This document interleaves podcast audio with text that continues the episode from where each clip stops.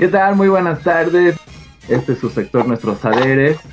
El día de hoy tenemos eh, la presencia de alguien sumamente importante que nos va a hablar de un tema también crucial, me parece, para lo que vendría a ser la reflexión eh, contemporánea.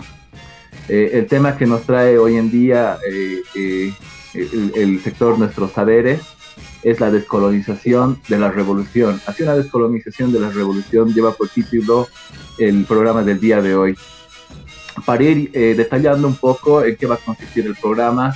El programa, como siempre eh, mencionamos, va a consistir en un diálogo que vamos a tener con el invitado del día de hoy, que es Rafael Bautista Segales, filósofo y escritor, que tiene en su haber eh, varias obras, una de ellas es Reflexiones descoloniales, el del 2014, qué significa el Estado plurinacional del 2010, hacia una constitución del sentido significativo del vivir bien del 2010, y hace una fundamentación del pensamiento crítico, un diálogo con Sevelman, un diálogo con Semelman, Dussel y Hinkelamer.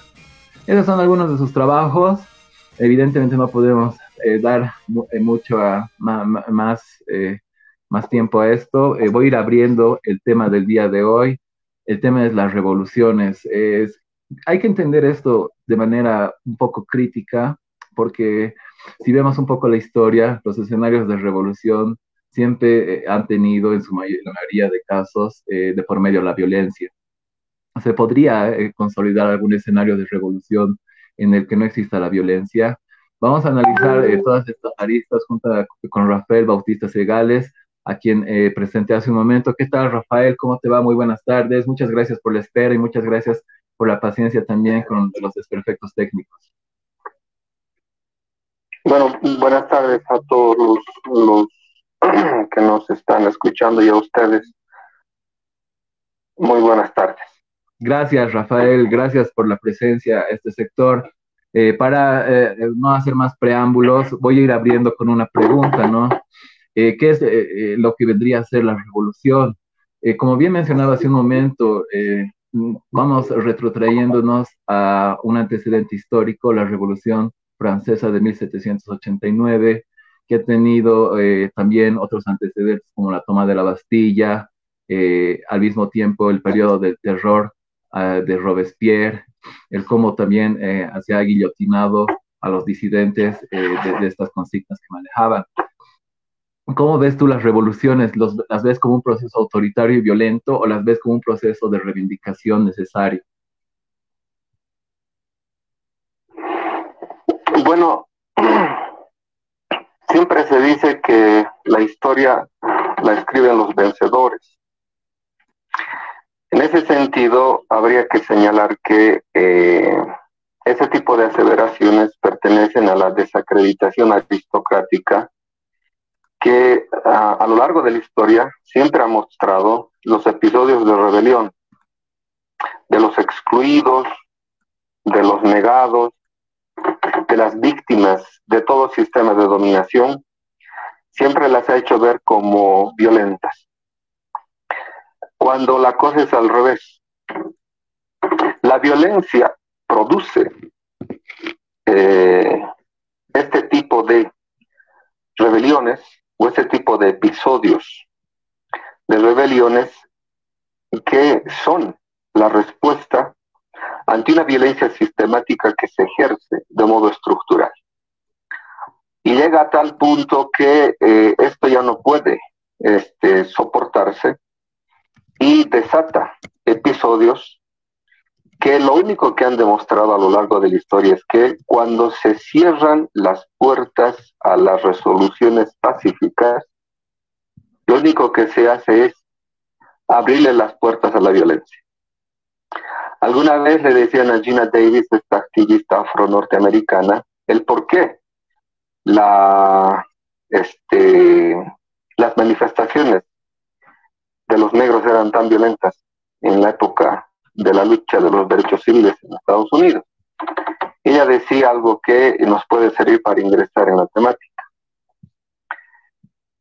A mí me preguntan de la violencia cuando yo soy hija yo soy criatura de la violencia que ustedes, o sea, está interpelando de la sociedad norteamericana, Soy criatura de la violencia que ustedes de modo sistemático han desarrollado a lo largo de la historia de este país. Y a nosotros nos acusan de violentos, cuando la violencia la han ejercido ustedes. Entonces, cuando se ve a las revoluciones como simplemente violentas, se, como quien dice, se eh, da, da por obvio o ni siquiera se pretende entender y tematizar la violencia sistémica que produce la rebelión de los excluidos. Entonces aquí hay que hacer una, ontología de la violencia. La violencia que se ejerce de modo sistemático y estructural, que genera una respuesta en el único lenguaje en el cual esta violencia sistemática se expresa y es capaz de entender, es decir, la violencia misma. Ahora, la violencia no se justifica por sí misma, pero una cosa es la violencia que se desata y otra cosa es la defensa que usa como un recurso a la violencia. Es decir, no es lo mismo la violencia que ejerce un violador que la violencia que puede ejercer una madre en defensa de la niña que está siendo violada. O ahí hay que eh, saber distinguir muy bien eh, de modo ético el asunto al que nos estamos refiriendo. Ahora, para ingresar en contexto, eh, una de las revoluciones que ha desatado la mayor serie de desacreditaciones posteriores ha sido la Revolución Francesa, sobre todo la inicial, y cómo este tipo de revoluciones Ah, en el lapso en el cual se fueron, como quien dice, aburguesando, fueron cediendo un poder inicial, una potencia popular inicial, fue subsumida por lo que se denominó en su época el termidor de esa revolución, es decir, el asalto burgués a, una, a un levantamiento ah, legítimamente popular de base profundamente democrática.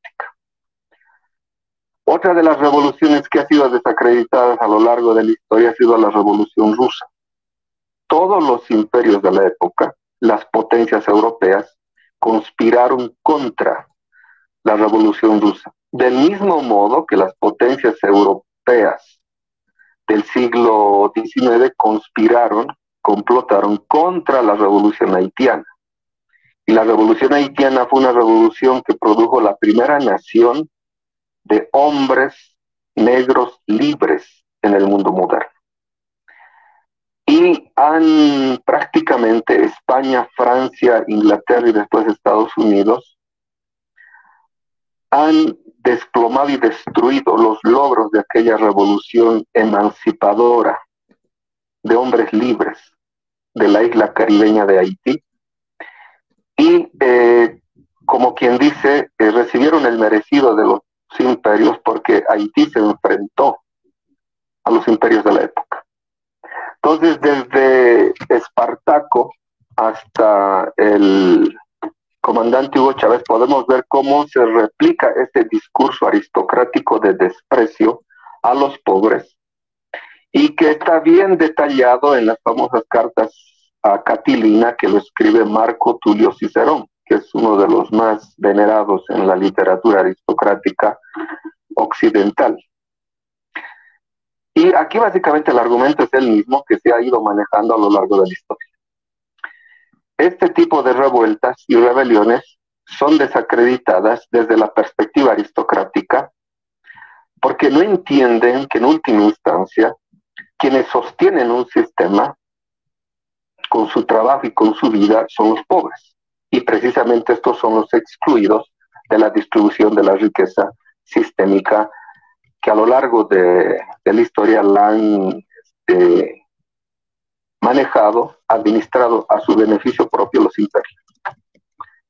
Entonces, en vez de ver en los movimientos emancipatorios este conjunto de logros que hoy día los conocemos como amplificación de los derechos humanos, siempre se desató la ira aristocrática contra los pobres cuando los pobres dejan de ser esclavos y se enfrentan al poder eh, imperante con las armas. Entonces, desacreditar la figura popular, básicamente desacreditar eh, la imagen y eh, la perspectiva y además el propósito mismo de lo que los pobres originan, que es básicamente el poder este, transformar el mundo y hacerlo un mundo más justo, más digno, más humano, más igualitario. Entonces, eh, es un mal abordaje el pretender eh, catalogar a las revoluciones solo por el uso de la violencia, cuando no se entiende este trasfondo de la violencia sistémica anterior que se ejerce de modo, vamos a decirlo aquí, sistémico y estructural, y que eh, nunca se lo nota porque también existe un aparato ideológico que hoy en día lo manejan muy bien los medios de comunicación para invisibilizar la violencia sistémica cotidiana que ejerce el poder imperante sobre los pobres, los excluidos y las víctimas.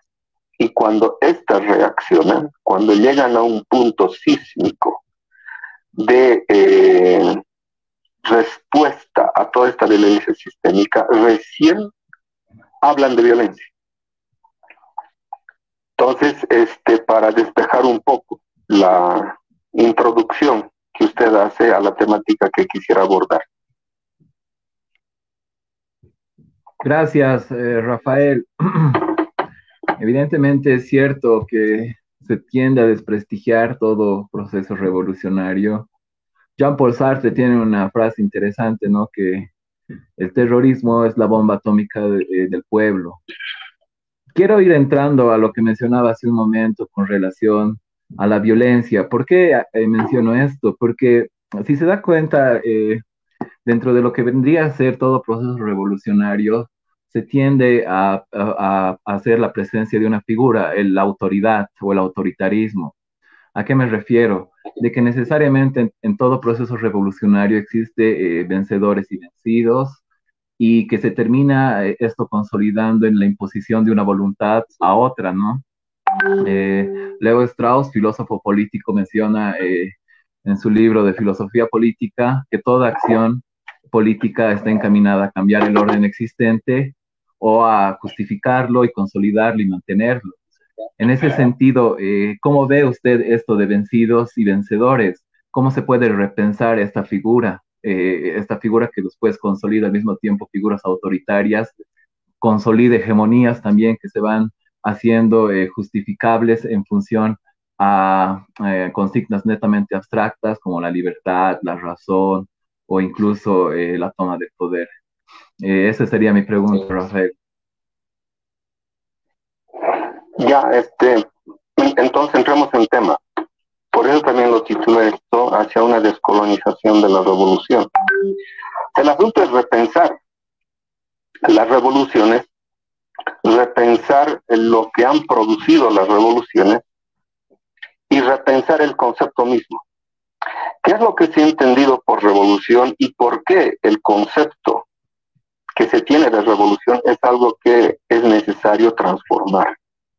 para entender de mejor modo qué es una revolución, ¿no? Porque usted lo ha señalado muy bien cuando dice, este, estas ideas abstractas, universalistas de razón, ¿no? O de libertad, etcétera, que las podemos ver acuñadas en el eslogan de la Revolución Francesa, liberté, égalité, fraternité, etcétera, el por qué después de las revoluciones esto se diluye y se disuelve y se genera nuevos procesos de dominación mucho más complejizados. Hay que entender esto, ¿no? Entonces, para eso hay que recurrir siempre a la historia. Por eso cuando hacemos manejo categorial del concepto siempre insistimos en que es preciso mostrar la historia contenida en los conceptos para diluir su excesiva formalización y mostrar los contenidos históricos reales que tienen los conceptos y que es necesario eh, desmontarlos, descubrirlos y hacerlos manifiesto. Entonces, vayamos históricamente al asunto. ¿Desde dónde aparece en el lenguaje filosófico primero y después en el ámbito de las ciencias sociales el concepto de revolución. Originalmente, la revolución desde Copérnico, y ahora sabemos que Copérnico fue un copión de la Escuela de Física de, de la Universidad de Bagdad, y hay una literatura pormenorizada al respecto para mostrarnos cómo los famosos logros europeos son simples aplicaciones o copias, hasta literales, del conocimiento producido por otras culturas. Algo de eso también sucede con Leonardo da Vinci, que aparece como el gran inventor cuando fue simplemente un dibujante, un muy, muy buen dibujante, pero copió todos aquellos inventos que se le atribuyen los copió de, un, de una enciclopedia china que el almirante Shang Ho le había entregado como obsequio al papa de la época, al papa Eugenio VI. Pues en fin, entonces desde Copérnico se puede entender y esto es necesario eh, actualizar. La revolución como el movimiento que la Tierra produce alrededor del Sol. Es un movimiento concéntrico en torno a un centro. Pero ese movimiento eh, puede entenderse de este modo. Llega un punto en el cual se inicia de nuevo un recorrido, uh, un nuevo recorrido. Entonces podemos hablar que una revolución en torno, de modo astronómico, en torno al Sol, eh, nunca se da en el mismo punto. Y por eso se puede eh, decir que una revolución traza un proceso que se inicia en un punto A y cuando se llega supuestamente al mismo lugar, nunca se llega al mismo lugar. ¿Por qué? Porque cuando vemos este, el dibujo, en la planimetría de eh, los planetas alrededor del Sol, pareciera que fuera una imagen plana, pero el universo no es plano. Si se lo ve tridimensionalmente, los planetas describen un movimiento helicoidal, de tal modo que se puede decir que nunca se regresa al mismo lugar. Entonces, eso quisiera tenerlo presente a la hora de hacerle la crítica al concepto posterior que de revolución ha de tener la filosofía europea y en general la filosofía moderna y las ciencias sociales que van a, asumir ese concepto como eh, definitivo. Posteriormente, la filosofía eh, adopta desde el evolucionismo de Darwin la revolución de modo conceptual como aquel proceso en el cual siempre se apunta hacia un futuro y que la revolución es el acelerador de ese proceso que está, como quien dice, disparado en una sola dirección que se denomina futuro. Por eso se hace la, el, el paréntesis de revolución, o sea, permitir que la evolución continúe de modo ascendente. Ahora existe un pensador que nos sirve mucho para hacerle la crítica a este concepto. Es Walter Benjamin. Walter Benjamin escribe un librito que se llama Las tesis sobre la historia. Y en la tesis, en, una de las tesis, dice algo que nos sirve para eh, poner en su lugar a este, este tipo de idea, de que el tiempo es unilineal, unidireccional y homogéneo, que es básicamente el concepto eh, fisicizante, si se quiere, que maneja la ciencia dura, la física y la matemática en, en la modernidad. Es decir, el tiempo entendido desde categorías espaciales, no temporales.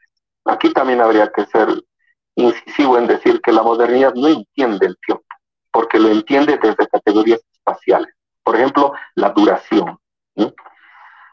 Si ustedes ven las, las eh, leyes de Galileo o la ley de la gravitación universal de Newton, van a poder entender de mejor modo cómo el tiempo es siempre entendido desde categorías espaciales y nunca se trata de entender al tiempo en tanto tiempo. Por eso el tiempo en la época moderna desaparece como creación y simplemente es un suceder de acontecimiento tras acontecimiento, como una sucesión de la duración misma, cronológica, a la cual nos ha acostumbrado la imagen moderna del tiempo. Entonces, la revolución está entendida en los términos de la idea temporal del tiempo como una sucesión infinita, ascendente, unilineal y unidireccional. De tal modo que a esta evolución del tiempo, la revolución simplemente sería la aceleración de ese proceso homogéneo. Entonces, Walter Benjamin en una de las tesis sobre la historia dice, a referencia a, de un cuadro de Paul Klee, ¿no? dice, eh, este cuadro se llama El Ángel de la Historia. Entonces, en este cuadro se ve un ángel, dice Walter Benjamin, que está plegando sus alas, azorado y absorto, frente a lo que quiere hacer algo, pero no lo puede. El ángel de la historia debe, debe ser así, ¿no? Ante lo que nosotros vemos una sucesión acumulada de acontecimientos, el ángel ve la destrucción total. Pero sin embargo no puede hacer nada porque el futuro lo lleva inevitablemente hacia un adelante y este ángel no puede hacer nada porque lo que está viendo que está dejando atrás es la destrucción sistemática de todo. Entonces dice, es eso que deja atrás como destrucción sistemática, este remolino que lo lleva el ángel al futuro, es lo que llamamos progreso, dice Walter Benjamin. ¿Qué está queriendo decir con eso? Que esta marcha inexorable, fatal hacia el futuro, lo único que produce es el desastre de la vida toda. Frente a lo cual no se puede hacer nada, el ángel de la historia no puede hacer nada. ¿Por qué? Porque el remolino del futuro lo lleva inevitablemente hacia el futuro. ¿Qué conclusión saca de esto Walter Benjamin? Dice, de esto podemos entender que las revoluciones ya no pueden entenderse como ese, esa aceleración de este tren de la historia que nos conduce lamentablemente hacia un futuro fatal, sino tiene más bien que considerarse a la revolución como el freno de esa inexorabilidad. Entonces, ¿qué está queriendo decir con esto? O sea, aquí ya este, estamos eh, descomponiendo el concepto. Una revolución no puede plantearse hoy en día como la aceleración del tren de la historia. Ya no puede plantearse en los términos de la aceleración del desarrollo y el progreso, porque eso nos está conduciendo al fin de la vida, a lo que ya estamos viendo como crisis climática, como calentamiento global como la aceleración del proceso dinámico de la acumulación de capital que está socavando las dos únicas fuentes de riqueza, el trabajo humano y la naturaleza, es decir, la humanidad y la vida toda. Entonces, ¿cómo vamos a entender la revolución? Y para eso hay que hacer historia. Una de las cuestiones aquí interesantes que uno descubre con las nuevas uh, lecturas que se está haciendo a la obra de Marx a partir de los inéditos que están apareciendo, es algo que, por ejemplo, Michael Lowick lo, lo trabaja cuando señala que por lo general se ha entendido desde Lenin que son tres fuentes vertientes que han alimentado al marxismo, lo que llaman al socialismo científico. La filosofía clásica alemana, la economía política y el socialismo utópico francés. Yo voy a poner en duda los, los tres. Pero Michael Lowy dice algo, algo más. Dice, sin embargo, el más del 50%, por lo menos el 50% del lenguaje que usa Marx es, está plagado del romanticismo alemán. Si el romanticismo fue un movimiento de, ilustración en la Europa de los siglos XVIII eh, y XIX, que se plantearon algo que hoy en día deberíamos de repensarlo. La idea negativa que de pasado tiene el mundo moderno.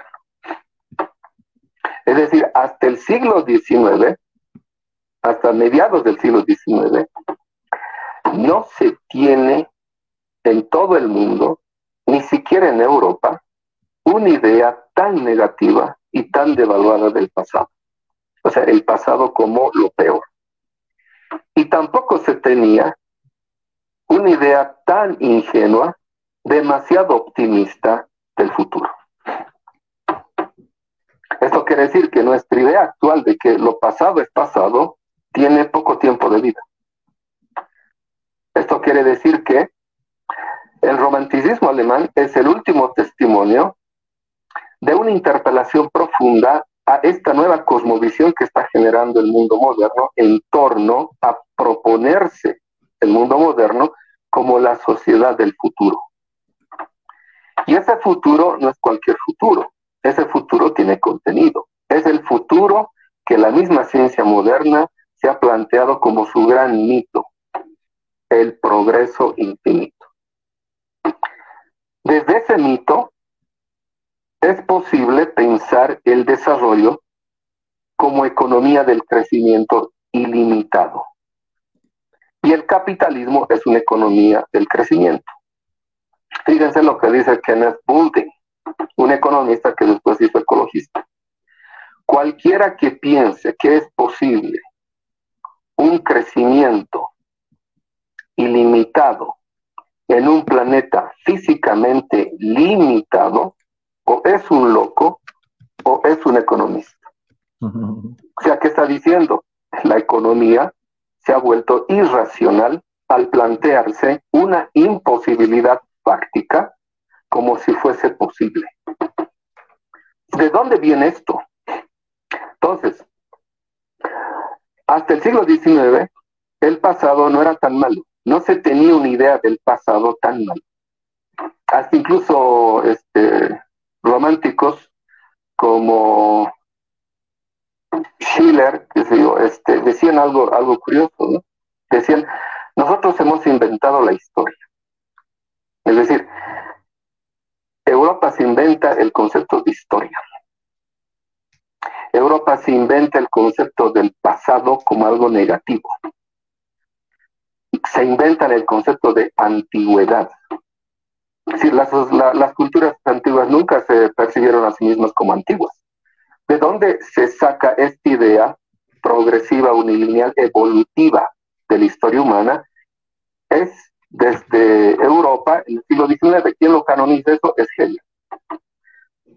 Entonces, hacer ver al futuro como algo este, sumamente positivo, o sea, tener una imagen ingenuamente, optimistamente positiva del futuro, es algo que produce la propia ciencia moderna desde ese mito fundante de la cosmovisión moderna que se llama el progreso infinito. La fe en el progreso infinito. Entonces, para esto hay que saber desentrañar la teología implícita y envuelta en el concepto de progreso infinito. En la Edad Media, el concepto de cielo era algo más allá de la vida. Era algo que estaba detrás de la muerte, si ustedes quieren. La modernidad lo que hace es bajar el cielo y, todo aquello que eh, la, cristiandad había promovido como el paraíso más allá de la vida en, el concepto cielo, lo que hace la modernidad es bajar el cielo medieval a la tierra, pero lo hace en términos de futuro. Porque la ciencia, en torno al mito del progreso infinito, lo que se plantea es resolver todo aquello que prometía la religión y nunca lo cumplió. La ciencia se propone cumplirlo. Es decir, la ciencia que se propone tan racional, también se plantea la resolución de todos los conflictos humanos, de todos los problemas humanos, en términos también religiosos.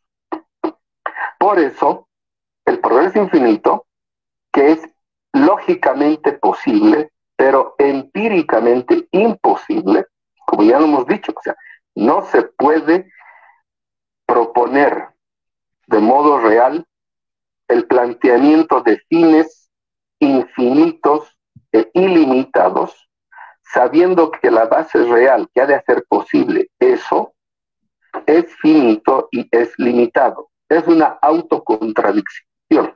Y sin embargo, la ciencia asume esa autocontradicción como la base misma de las creencias. Es decir, la ciencia también es una creencia y se plantea en términos religiosos todo aquello que la religión cristiana se planteaba en la época medieval como aquello eh, que se puede cumplir solo más allá de la vida. La ciencia lo plantea y se propone cumplirlo eso aquí en la Tierra, pero en el futuro.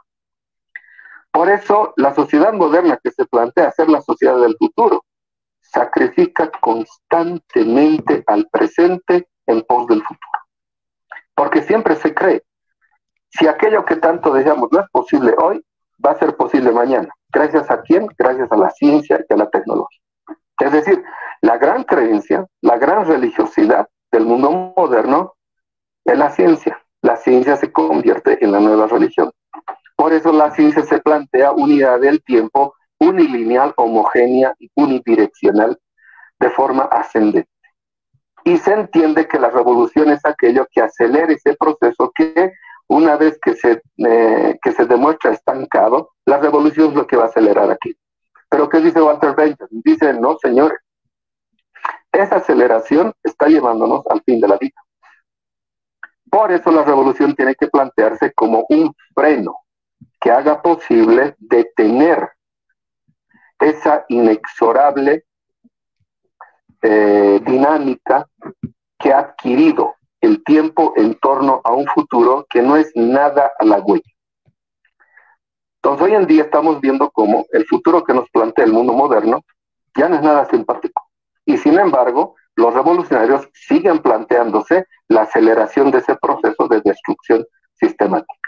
Entonces hay que cambiar el concepto de revolución, hay que descolonizarlo, hay que mostrar cómo esta idea del el futuro como lo bueno, es profundamente ideológica y que está en las bases mismas de la ciencia moderna y que ha plagado a las ciencias sociales para hacer legítimo la única opción que se presenta a quien cree en esta canonización del tiempo moderno. Es decir, quien cree eso, cree que el único futuro posible es el progreso y el desarrollo. O el desarrollo y el progreso como motores del futuro que se ha planteado la modernidad en los términos que el capitalismo lo hace. Y ahora estamos viendo a dónde nos está conduciendo ese tren de la historia que en su aceleración lo único que produce es la destrucción sistemática de toda la vida.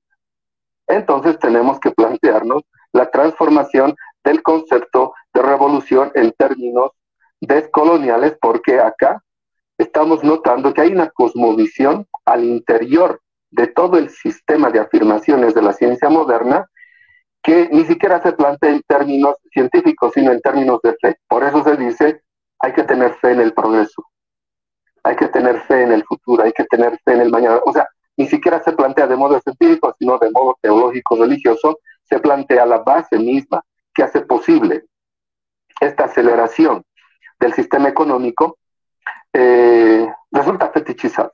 Es decir, el encubrimiento sistemático de lo que produce el desarrollo y el progreso como destrucción sistemático es invisibilizado por esta fetichización del sistema económico, es decir, el encubrimiento sistemático de todo aquello que realmente produce las gigantografías del desarrollo y el progreso. Entonces, esta es apenas la introducción para la tematización de este asunto, que es necesario abordarlo a la hora de eh, proponernos una descolonización del concepto.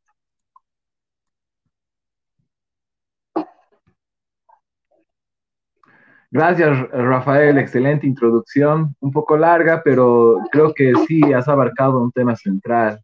El tema este de, la modernidad y de los eh, conceptos que venimos arrastrando eh, o paradigmas, si se quiere, de desarrollo que venimos arrastrando también. Quiero recalcar algo de lo que mencionabas hace un momento, ¿no? Eh, se entiende entonces de manera crítica la revolución en el momento en el que se le entiende como un proceso de aceleración hasta este, hacia ese modelo desarrollista, ese modelo un tanto consumista que termina vulnerando al mismo tiempo el ciclo natural de la naturaleza y al mismo tiempo eh, va poniendo en cuestión eh, la, lo que vendría a ser el futuro, ¿no? Eh, en ese sentido, ¿cómo tú, tú ves, digamos, me parece interesante que, que, tú lo señales, que esto vendría a ser descolonizar, o sea, descolonizar no es romantizar, como se, se, entiende, de volver a un pasado, el pretérito, ni nada de eso, sino vendría a ser ser consciente de estas determinaciones esta actitud tuya es una actitud muy hegeliana, ¿no? Que entiende las determinaciones que existen eh, eh, eh, por medio de los conceptos, buenos conceptos, ¿no? tú haces un análisis histórico a partir de este principio, a la vez puedo notar eso. No sé si tu manera un tanto de abordar esta, estas cuestiones es netamente occidental, netamente quizás al mismo tiempo en función a lo que vendría a ser categorías de la modernidad, y metodologías eh, propias de, Occidente. Es necesario recurrir a esto para explicar estos fenómenos. No caemos en una contradicción eh, en, algún sentido al hacer esto, eh, Rafael. No. Es una crítica recurrente que hacen quienes no pretenden darse el trabajito de iniciar la reflexión metodológica llamada descolonización. El mismo término tiene una partícula negativa que la gente no entiende, sobre todo los supuestos críticos de la descolonización. Y en esto no, no somos hegelianos, eso estamos partiendo de Benjamin. Es más, tenemos que desmontar Hegel para mostrar que él es el, el canonizador de esta idea eh, unilineal del tiempo histórico, que ha sido beatificado por la filosofía posterior y las ciencias sociales, y que si no se hace este desmontaje, no se percibe la autocontradicción interna en, todo esto. No es, una contradicción eh, lo nuestro porque descolonización tiene esta partícula negativa del des. ¿no? Por eso habría que entender des-colonización, hay que, descolonizar. Hay que saber bien qué se quiere descolonizar. O sea, no es nomás negar el pensamiento europeo moderno, porque eso básicamente es el lenguaje que se maneja en la academia y en la universidad. Si ahorita nos pusiésemos a hablar en lenguaje original que pertenece a nuestros pueblos y culturas, nadie nos entendería en el mundo académico. Para hacer posible el tránsito hacia una nueva perspectiva legitimadora, a una perspectiva más allá de la modernidad, tenemos que mostrar la necesidad de hacer ese, eh, esa salida. Tenemos que mostrar el modo de salir de esa cosmovisión moderna que pareciera resumir a, todo el conocimiento humano. Pero no puede resumir a todo el conocimiento humano porque Europa y Estados Unidos no son ni el 5% de la humanidad. Y por lo tanto no pueden atribuirse tener la perspectiva única y universal de todos los asuntos humanos. Entonces, la partícula des está diciendo, descolonizar es desmontar de modo sistemático la presunta veracidad, la presunta racionalidad y universalidad de un conocimiento sumamente provinciano como es el moderno europeo norteamericano. ahorita está viéndose cómo nunca han entendido y no entienden a la civilización china que tiene más duración histórica, tiene milenios de historia comparado con, el mundo moderno, no lo entienden. Y como no lo entienden se están dejando montar por la expansión del de, eh, proyecto chino, que prácticamente va a superar en 10 años más a la suma conjunta de Europa y Estados Unidos en todos los niveles, desde el cultural, artístico, científico, tecnológico, etcétera, va a barrer con Europa y Estados Unidos. Entonces, ¿qué es descolonizar? Descolonizar no es negar el pensamiento europeo, eso sería un nihilismo este, gratuito, fácil. Quien no entiende cómo nos han colonizado y nos siguen colonizando, difícilmente puede llamarse pensador libre y además crítico. Porque hay que señalar muy bien esto, todos aquellos que hacen teoría han atravesado y han sido atravesados por la formación académica universitaria profundamente eurocéntrica. Es decir, en nuestra propia formación hay como un virus invasivo, como un formato que nos ha hecho pensar de un solo modo. Entonces, si no sabemos desmontar ese modo de cómo nos han colonizado, difícilmente nos podemos descolonizar. Entonces hay que entender muy bien no solamente el lenguaje, hay que saber desmontar los conceptos básicos, las categorías fundamentales que han hecho posible un conocimiento ideológico que a nombre de ciencia y filosofía pretende tener la razón absoluta. O sea, el conocimiento moderno pretende ser absoluto, verdadero y universal. En el fondo no lo es. Hay que mostrar eso. ¿Y cómo se muestra eso? Metiéndose, como quien dice, a los últimos rincones de ese conocimiento. O sea, hay que saber desmontarlo completamente, de modo sistemático. Entonces, si estamos citando autores europeos, si estamos remitiéndonos a gente que ha vivido en Europa, en Estados Unidos, eso no es una contradicción. ¿Por qué? Porque nuestra labor es desmontar el conocimiento que se ha producido por cinco siglos para dominarnos. Hay que meternos de lleno a eso. Es decir, hay que ir a las entrañas de la bestia, como se dice metafóricamente. Si solamente nosotros repitiésemos esos autores, tendríamos que llegar a las mismas conclusiones que ellos llegan, pero no. Nosotros llegamos a distintas conclusiones. ¿Por qué? Porque estamos saliendo, estamos atravesando, estamos mostrando cómo es posible salir del laberinto de la modernidad.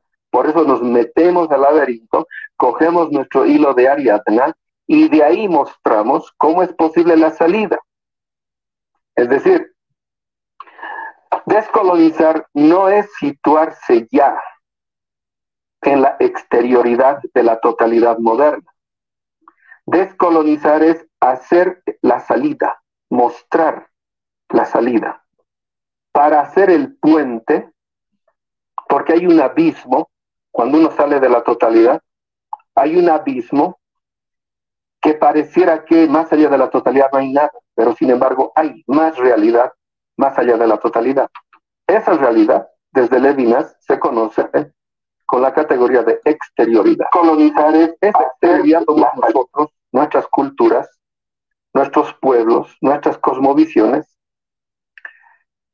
que como han sido cuasi destruidas,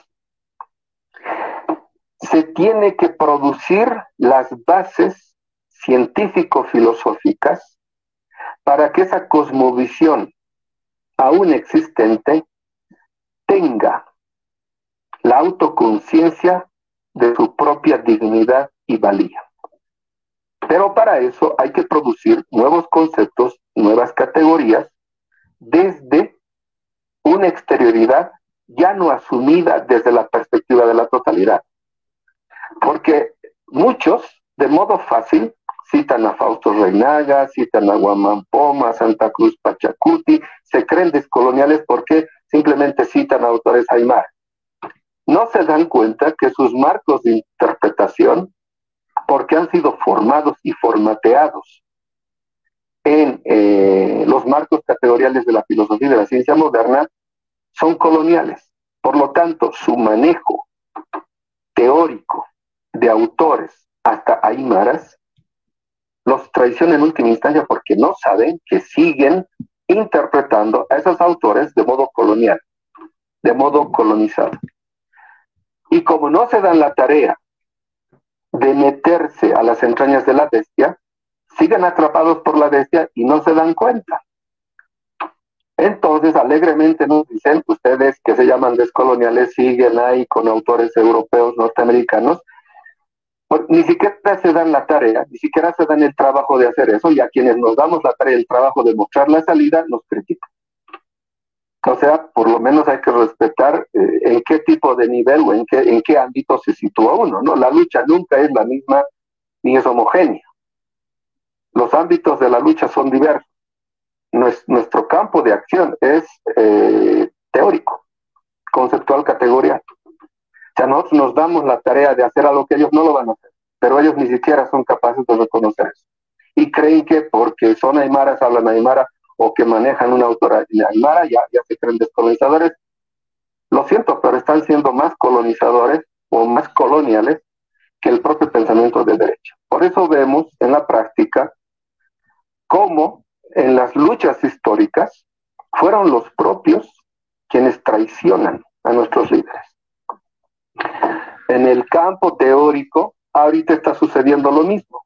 Son los mismos propios, los hermanos, que producen capitulaciones epistémicas. Sin ir muy lejos, ya les han hecho la crítica algunas feministas de base y les han llamado los camiristas, los que homologan como si fuese lo mismo el concepto camirí con el concepto rico del capitalismo. Los homologan, ni siquiera son capaces de mostrar qué es lo distinto de aquello. La riqueza en los términos del camiri no es pues la misma que la riqueza que se maneja en, desde la perspectiva moderno capitalista. Sin embargo, estos propios autores aymara los homologan y, y todavía se ponen a hablar sin saber muy bien en qué consiste el concepto de burguesía y llaman a este, el empoderamiento económico de sectores suburbanos la burguesía aymara. O sea, hacen una mezcolanza que no tiene el mínimo rigor epistemológico y ahí producen capitulaciones epistémicas porque ceden hasta nuestros conceptos caros, nuestros conceptos claves, los ceden para que la derecha teórica los subsuma y los muestre como si todo fuese lo mismo. Entonces, por eso la crítica que les hacen los camiristas, que ahora son eh, teóricos orgánicos de estos nuevos ricos, que basan su riqueza en la explotación de su propia gente y sobre todo de este, los más vulnerables como serían mujeres. Entonces, ahí se ve cómo los que no quieren darse la tarea, los que tienen la pereza intelectual de no enfrentarse a la bestia, o sea, al sistema teórico, científico, filosófico que ha producido la modernidad para justificarse, para afirmarse y para desarrollarse, los que no quieren darse la tarea de meterse ahí y desmontarlo desde adentro, nos critican y nos critican de modo vacilón, de modo irresponsable. Por eso, eh, este tipo de críticas este, a nosotros nos produce eh, hasta risa, porque no es una crítica, es una simple criticonería. Y haciendo esta salvedad, a ver si podemos entrar otra vez en tema y puedes este, generar algún, algún otro alguna otra reflexión para que podamos ingresar en el tema que quiero plantear. Gracias, eh, Rafael. Evidentemente es cierto eso lo que tú mencionas. Me parece importante rescatarlo porque está relacionado de forma directa con lo que se pretende hacer ahora, ¿no? Descolonizar eh, la revolución eh, sin antes dar a entender lo que es la descolonización sería una tarea también medio torpe incluso que no daría frutos para lo que vendría a ser este diálogo. Quiero rescatar lo que tú mencionas con relación a que esta visión de la descolonización no tendría por qué ser una visión que niega Occidente, sino tendría que ser más una visión que construye a partir de esas categorías una crítica fundamentada epistemológicamente y al mismo tiempo en función a lo que vendría a ser otras categorías a todo esto, ¿no? A todo lo que vendría a ser la dominación y todo aquello. Joseph Sterman, en su libro Filosofía Andina, hace un abordaje interesante eh, a este fenómeno de lo que vendría a ser el pensamiento andino. Él lo hace a partir de la filosofía intercultural, porque justamente señala lo que tú mencionas, eh, de que no se puede trabajar eh, exclusivamente a partir de lo que vendría a ser lo andino. Entre estas dos contradicciones que se pueden llegar a presentar, quizás, yo, tú bien lo, lo, ves, lo señalas, de que evidentemente es necesario al mismo tiempo reflexionar al respecto. no sé cómo nosotros, quizás, Rafael, podemos ir eh, viendo eh, cómo se van haciendo las eh, revoluciones dentro de nuestro contexto. Y yo quiero aterrizar un poco a lo que es Bolivia, porque la mayoría de las revoluciones están cargadas de esencialismos, al mismo tiempo de consignas netamente abstractas o consignas que de algún modo se repiten del pasado. En ese sentido, ¿cómo pensamos y repensamos la revolución desde nuestro contexto sin pecar de provincianos tampoco, ¿no?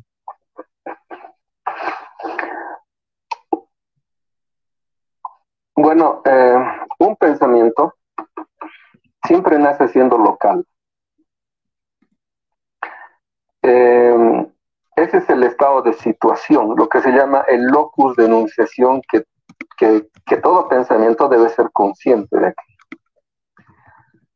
Me gusta siempre decir eso, para ser verdaderamente universales, primero hay que ser profundamente locales.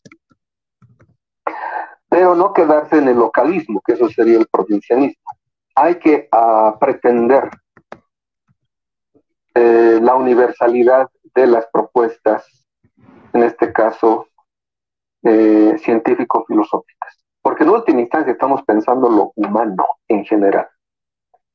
Cuando pensamos lo humano en nosotros, estamos pensando lo humano en general, la condición humana.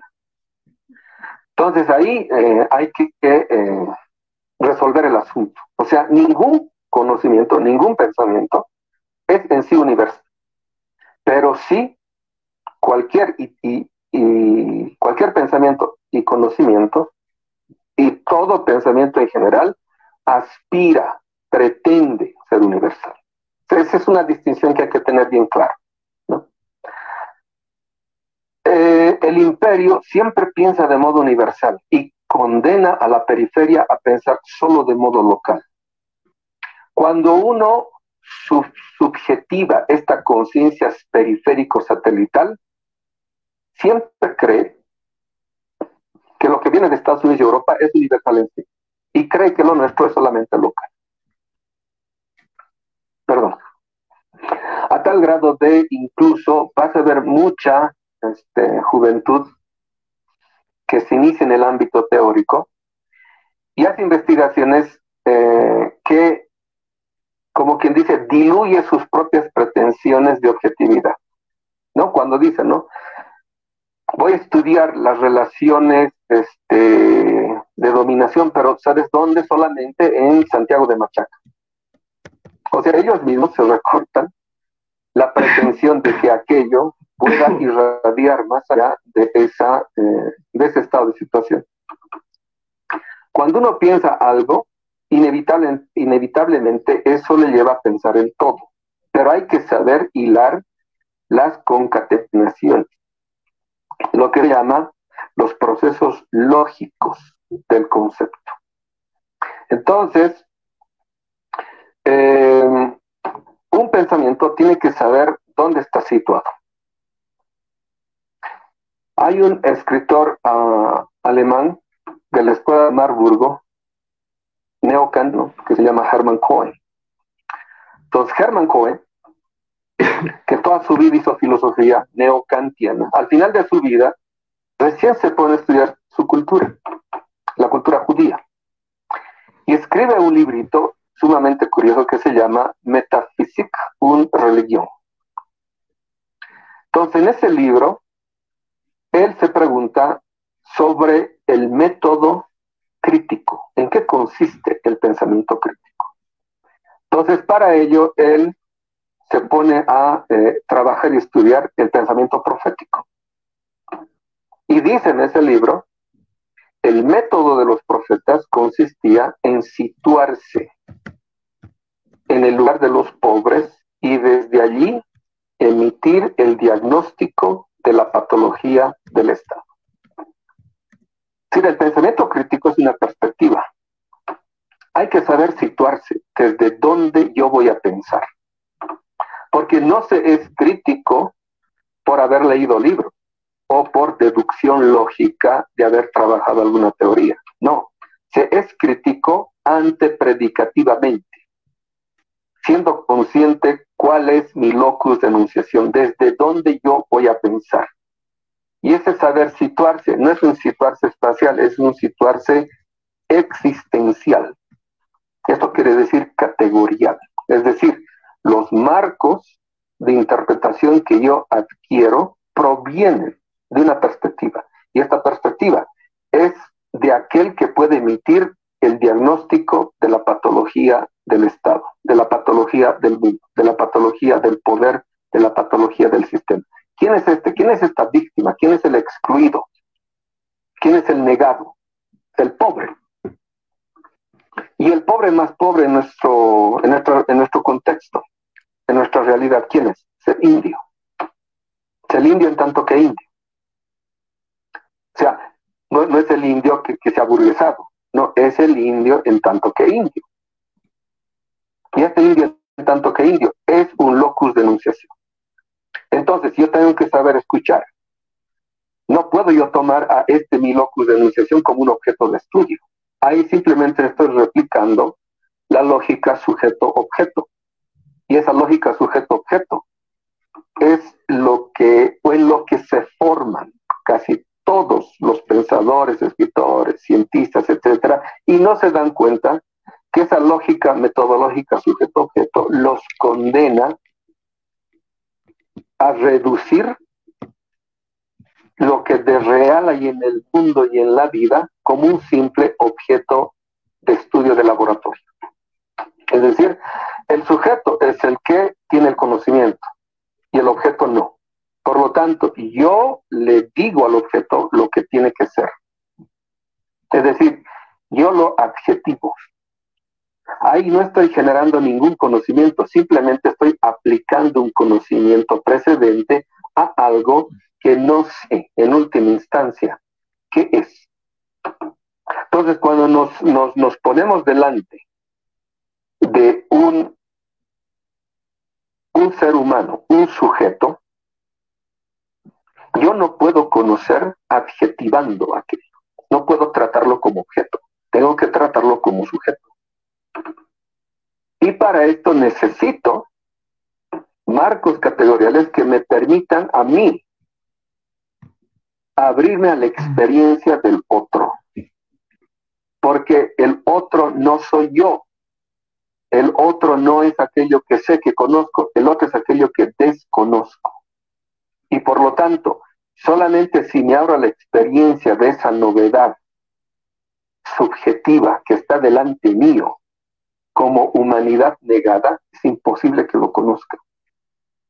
Por eso insistimos, en descolonización hablamos de la salida y de cómo trazar el puente para mostrar, para hacer inteligible la posibilidad de la experiencia del conocimiento del otro, de la exterioridad más allá de la totalidad.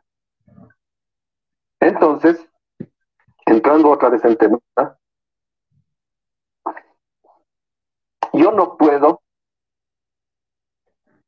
manifestar, hacer manifiesto, describir el presente como objeto. Por eso nosotros manejamos el concepto de reflexión coyuntural y no de análisis de coyuntura. Porque el análisis es, como quien dice, el piso más bajo del camino de la ciencia. Y en el análisis, la relación sujeto-objeto está muy presente. Por lo tanto, en el análisis no se produce conocimiento. A lo máximo que puede llegar el análisis es a la recopilación de información. Nada más. Tenemos que pasar a un nuevo nivel que le llamamos el ámbito de la reflexión, donde aparece ya la relación sujeto-sujeto.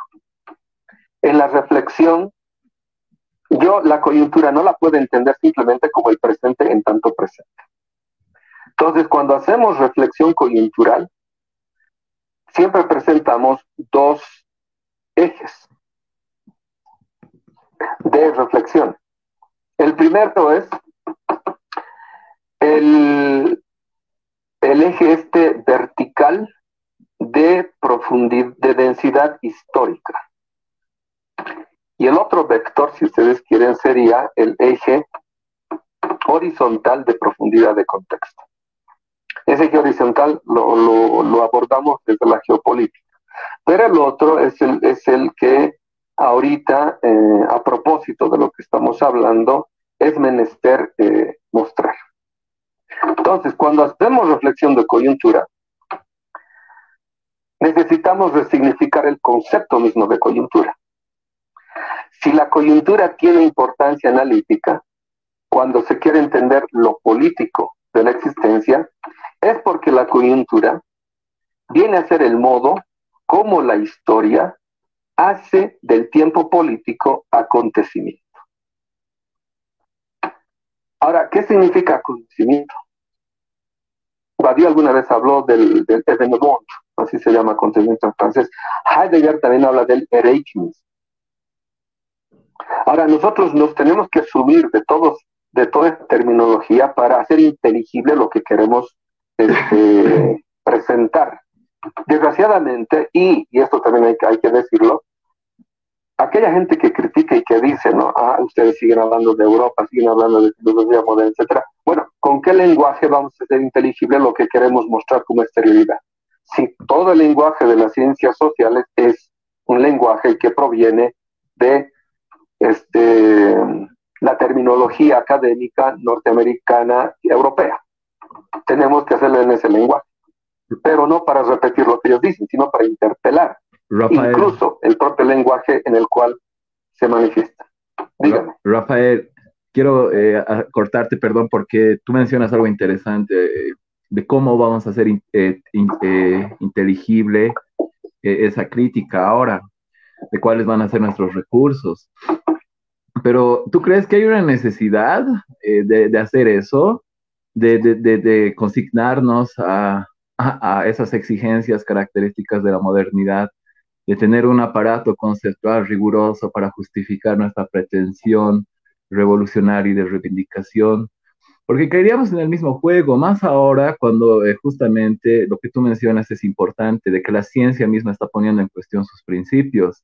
La misma ciencia en la actualidad no puede eh, demarcar eh, qué es científico y qué no es científico. justamente venimos acarreando un concepto de ciencia netamente anglosajón, eh, el concepto de ciencia eh, inglés. Entonces, en ese sentido, eh, ¿cómo tú ves esto, Rafael? ¿Cómo tu propuesta esta de, de, de, reivindicar objetivamente todo esto a partir de esas categorías y hacerlas inteligibles, como tú mencionas, y, y todo aquello?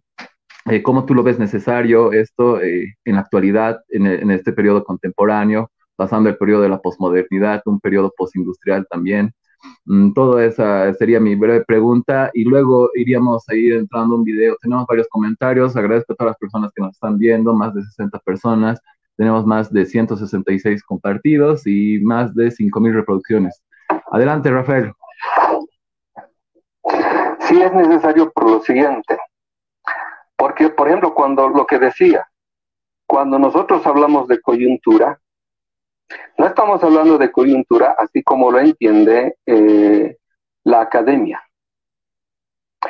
Por ejemplo, cuando hablamos de demarcación científica, a lo máximo que ha llegado la filosofía moderna es a, a la demarcación científica entre lo que es ciencia y lo que es ideología. Y sin embargo, lo que no se ha trabajado bien es que incluso dentro del campo científico, hay una ceguera en torno a la reproducción ideológica de la misma ciencia. Trabajar, por ejemplo, la nueva demarcación entre lo que es ciencia estándar y lo que es ciencia crítica merece un abordaje multidimensional del asunto para mostrar en el propio lenguaje de la ciencia moderna, de la filosofía moderna, su autocontradicción performativa. Y para decirles, en última instancia, si nos escuchan hablar de coyuntura, por ejemplo, no nos estamos refiriendo a lo que ustedes entienden por coyuntura. Si nosotros hablamos de ciencia para reivindicar el saber, la cosmovisión andina en términos de ciencia estricta, no nos estamos copiando el concepto de ciencia que ustedes tienen. Estamos transformando ese concepto para mostrar una nueva idea, un nuevo concepto de lo que es ciencia. Por eso hacer las demarcaciones es fundamental, porque nosotros nos estamos enfrentando no al ejército, no nos estamos enfrentando a, qué sé yo, al, aparato coercitivo militar policial, nos estamos enfrentando a lo más peligroso que ha producido el mundo moderno y que no son ni siquiera sus bombas nucleares. Lo más peligroso que ha producido su conocimiento porque con ese conocimiento se justifican sus guerras, se, justifican sus invasiones, se justifican sus bombas nucleares. Eso es lo más peligroso. Por eso nos enfrentamos al conocimiento que ha naturalizado las relaciones de dominación. por eso nuestra tarea es profundamente epistemológica porque estamos produciendo un nuevo conocimiento paralelamente al desmontaje sistemático del conocimiento moderno que se pretende verdadero, racional y universal. Y estamos mostrando que no lo es. Estamos mostrando su provincianismo. Para mostrar la legítima pretensión del conocimiento andino-amazónico también de hacerse universal, pero no como imposición como ha hecho la ciencia moderna sino como argumentación. Entonces, aquí, por ejemplo, trayendo esta crítica que hace la ética del discurso a la ontología moderna. Desde Descartes hasta la actualidad,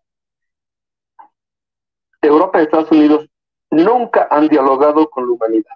Lo único que han hecho es un filogio, es decir, un diálogo consigo mismo. Por eso no conocen a la humanidad, no nos conocen. Nosotros sí los conocemos y podemos desmontar su propio conocimiento de modo sistemático. Desde Descartes hasta la actualidad, el conocimiento moderno sigue en el paradigma de la conciencia. Quien está en el paradigma de la conciencia, lo único que produce como conocimiento es un solicismo metódico. ¿Qué es el paradigma de la conciencia? es básicamente creer que todo aquello que representa mi conciencia es verdadero. Es decir, al pensador moderno, occidental, europeo, norteamericano, le basta representarse en su conciencia algo para que eso él lo admita como verdadero. Quien se basta a sí mismo no necesita de humanidad. Por eso no necesita comunidad. Por eso no produce diálogo en última instancia. Por eso nosotros tenemos que ir mostrando la imposibilidad fáctica en última instancia de las consecuencias de ese conocimiento para hacer legítima nuestra pretensión nuestra de proponer al mundo un conocimiento propio con legítima pretensión universal. Si la Pachamama es Pachamama, si la Pachamama es madre tierra, por ejemplo, no solamente para Bolivia válido eso, es válido para todo el mundo. Hay que mostrar cómo esa validez tiene legítima pretensión universal. Si la Pachamama es madre, es sujeto, es persona, eso no vale solo para Bolivia, vale para todo el mundo. Y hay que mostrar la profunda racionalidad y veracidad que contiene esta idea de la Pachamama en cuanto sujeto y persona. Para ser posible el capitalismo, la ciencia moderna ha tenido que destruir, desmontar aquello que desagrado tenía la naturaleza, incluso para los pueblos europeos anteriores a la modernidad. Hasta los propios griegos le llaman Gaia, la tratan como una diosa, los propios romanos le dicen terra mater, madre tierra. Es decir, antes del mundo moderno, la naturaleza tenía dignidad, incluso superior al ser humano. ¿Qué pasa en el mundo moderno? La ciencia moderna devalúa esta condición de persona y en última instancia esta condición sagrada de la naturaleza. Es decir, la naturaleza concebida ahora por la ciencia moderna como cosa, como objeto. Entonces, si la naturaleza es cosa, es objeto, ya no es madre, entonces se legitima su explotación y misericordia. El capitalismo es imposible sin la ciencia moderna. Entonces, no es nomás rajarse contra el capitalismo, hay que mostrar qué tipo de conocimiento ha hecho legítimo la destrucción que promueve el capitalismo. Ya por eso queremos un conocimiento nuevo.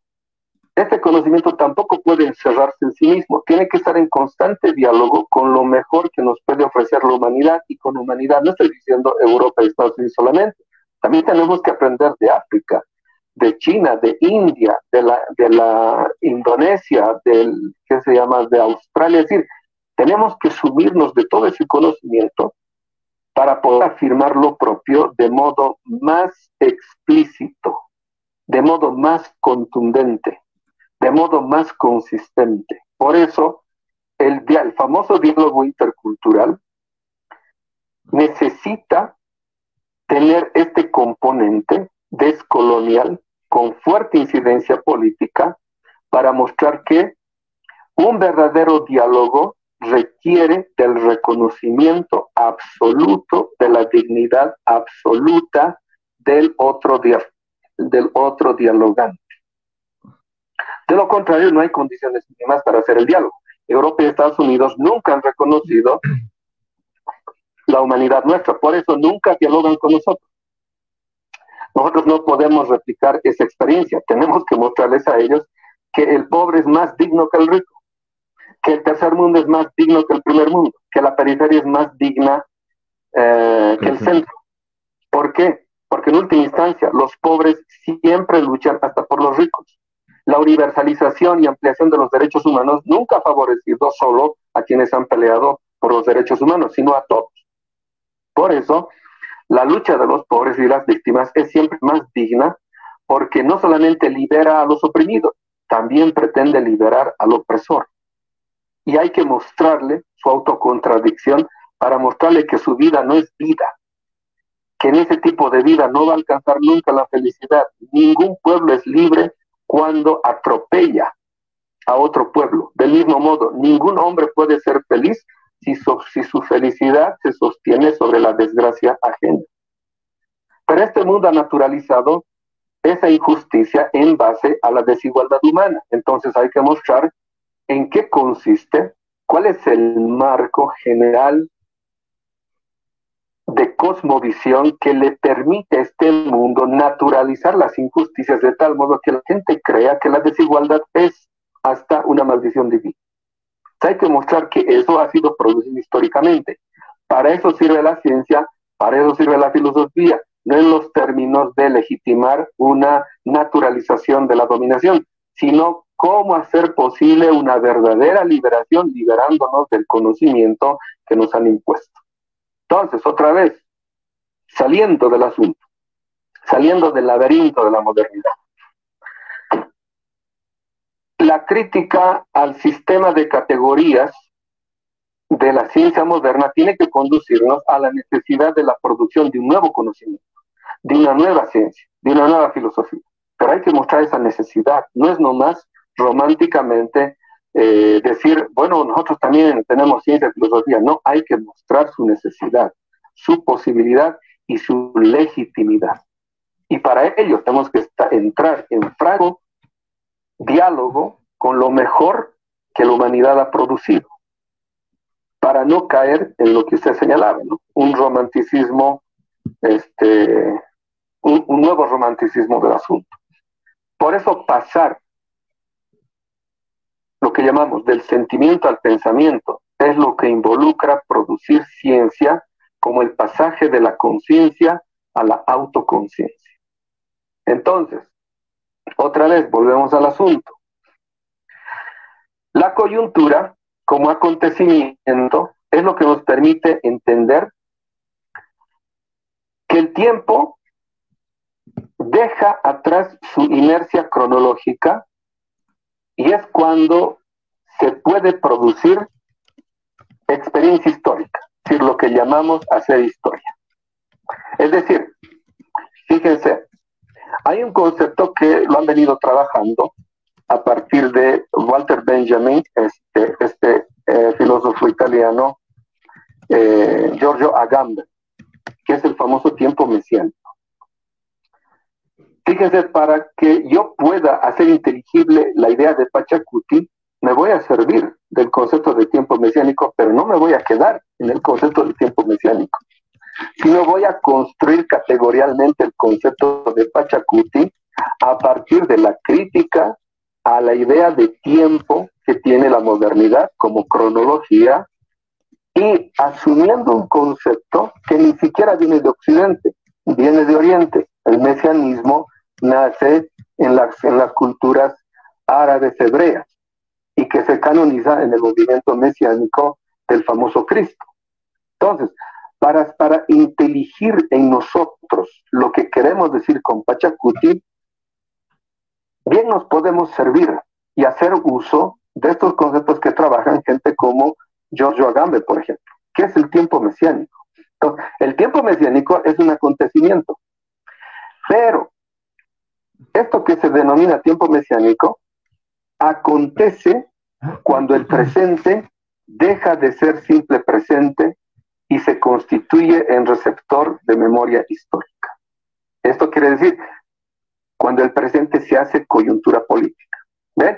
O sea, no estoy tomando la coyuntura como el simple presente en tanto presente, como la escenografía política del momento. No, estoy yendo más allá. La resignificación del concepto de coyuntura nos tiene que llevar a el cómo la historia comparece y deja de ser pasado y se hace horizonte político. Lo que decía, el, el eje del vector vertical de densidad histórica.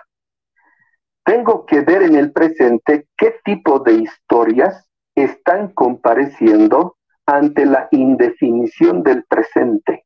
Cuando el presente pierde sentido, es cuando el presente apela al pasado. Y ese apelar el pasado es cuando el pasado deja de ser pasado y se hace presente y le brinda al presente horizonte político. De ese modo, el pasado deja de ser una simple em, rememoranza y se hace presencia decisiva en la definición política del presente. Solo por esa definición el presente se hace proyectivo, o sea, tiene proyección y abre la posibilidad de que se proponga parir un nuevo tiempo. Entonces, fíjense, lo que estamos diciendo es, la coyuntura no es el simple presente, no es la simple escenografía. La coyuntura se constituye en el locus histórico desde donde pueden hilvanarse las referencias trascendentales que encarna el presente y que reclaman su resolución histórica, porque nunca vivimos el presente solo en tanto presente. En el presente están contenidos tanto el pasado como el futuro, y más aún cuando se hace en coyuntura política, cuando el presente está definiendo su, eh, si ustedes quieren, su presencia. Entonces, cuando nos referimos nosotros a la coyuntura, no nos referimos a cualquier evento, sino a lo que voy a subrayar, la fragua decisiva de la definición política del presente. Esa definición política del presente en tanto coyuntura, ese es el verdadero tiempo político y no lo que está acostumbrada a la ciencia política, ¿no? La dinámica acelerada de la gestión política, eso no es el tiempo político. El tiempo político es la definición política del presente. Por eso una reflexión histórica nunca entiende el pasado solo en cuanto pasado, sino una reflexión histórica siempre toma el presente como su asunto, como su problema, pero a la luz de la historia. Entonces, en ese sentido, la coyuntura no puede ser una mera síntesis de la combinación de, factores y circunstancias en la arena política. Quien piensa de ese modo la, la coyuntura no sabe pensar el pasaje de la historia a la política. Entonces, para nosotros amplificar la coyuntura es devolverle a la política materialidad histórica. Eso quiere decir, Solo cuando el pasado deja de ser pasado, el presente se hace coyuntura. El futuro ya no se impone como fatalidad. Es decir, el futuro ya no aparece como esa dirección unilineal que adquiere el tiempo cronológico. Por eso decimos, cuando el presente es capaz de recepcionar a toda la historia, es cuando el presente se hace coyuntura política porque está manifestando la historia misma que está adviniendo como acontecimiento en el presente para que el presente se plantee la resolución de todas aquellas historias diferidas, de todos aquellos porvenires no alcanzados, de todo aquello que ha sido postergado y excluido.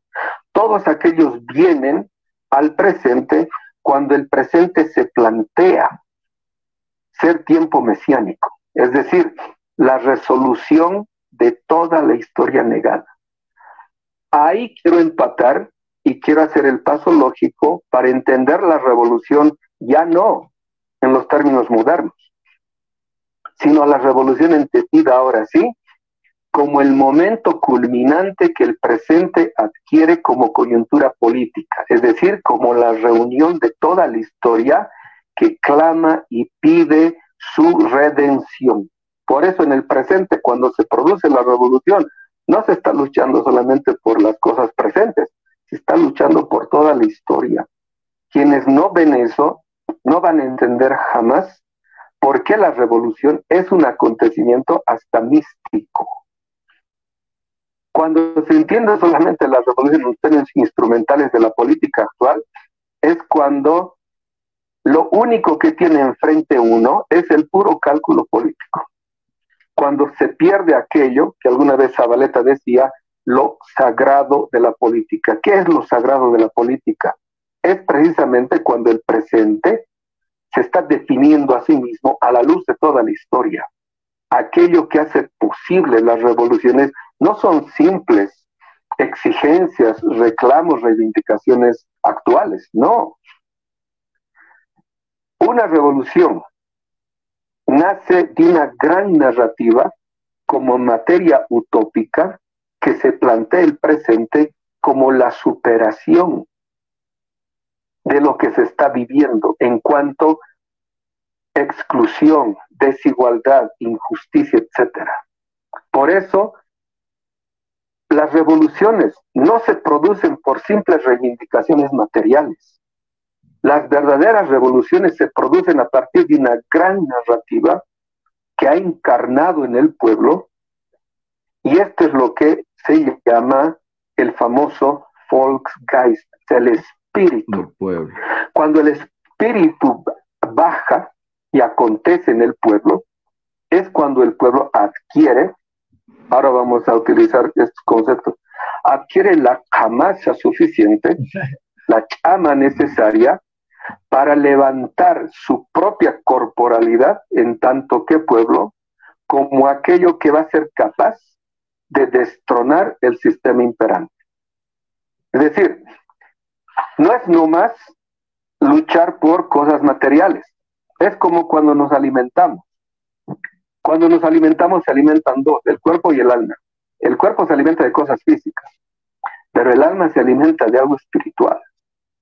Entonces, eso que de espiritual alimenta al pueblo y hace que el pueblo adquiera corporalidad histórica, materia histórica, capaz de derrumbar a este imperios, es producto de una gran narrativa que como materia utópica encarna el pueblo como el nuevo horizonte que se plantea a sí mismo como la superación de todo lo que está viviendo y padeciendo. Esa gran narrativa en nosotros es el Sumacamaña, es el Pachacuti. Entonces, esta gran narrativa es lo que viene del pasado. Por el presente, cuando no tiene definición del momento que está viviendo, no acude al futuro, porque el futuro es lo que no hay. Acude al pasado, porque el pasado es aquello que le puede brindar sentido al presente.